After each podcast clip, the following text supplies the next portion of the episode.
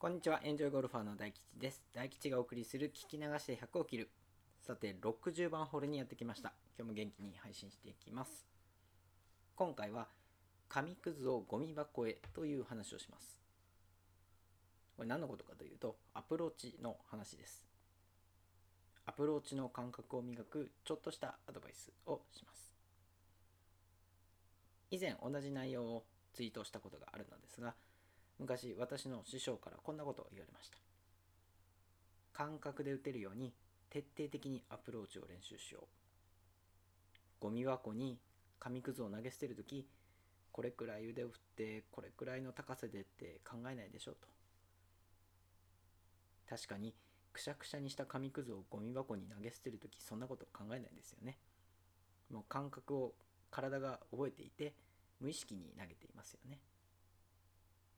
プローチの究極のところはきっとこういう感覚なんだろうと思います。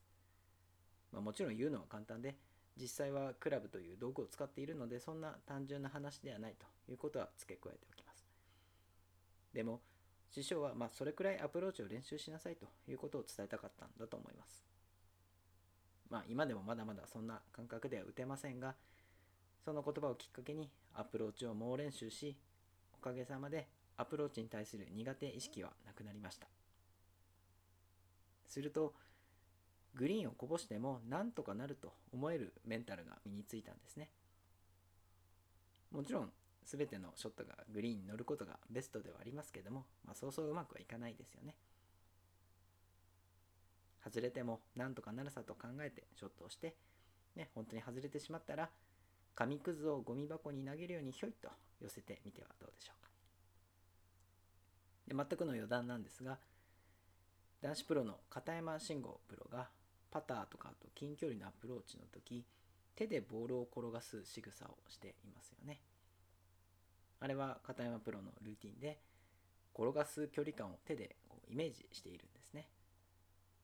プロの仕草にもいろいろ学べるところはあるのだなと思いました。というわけで今回はここまでにします。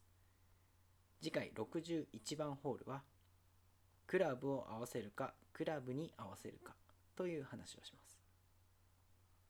100切りに関する考え方マネジメントなど私が経験してきたさまざまなことをラジオを通して発信していきます。もしよかったらこのチャンネルや Twitter をフォローしていただければ嬉しいです。ここまで聞いていただきありがとうございました。また次のホールでお会いしましょう。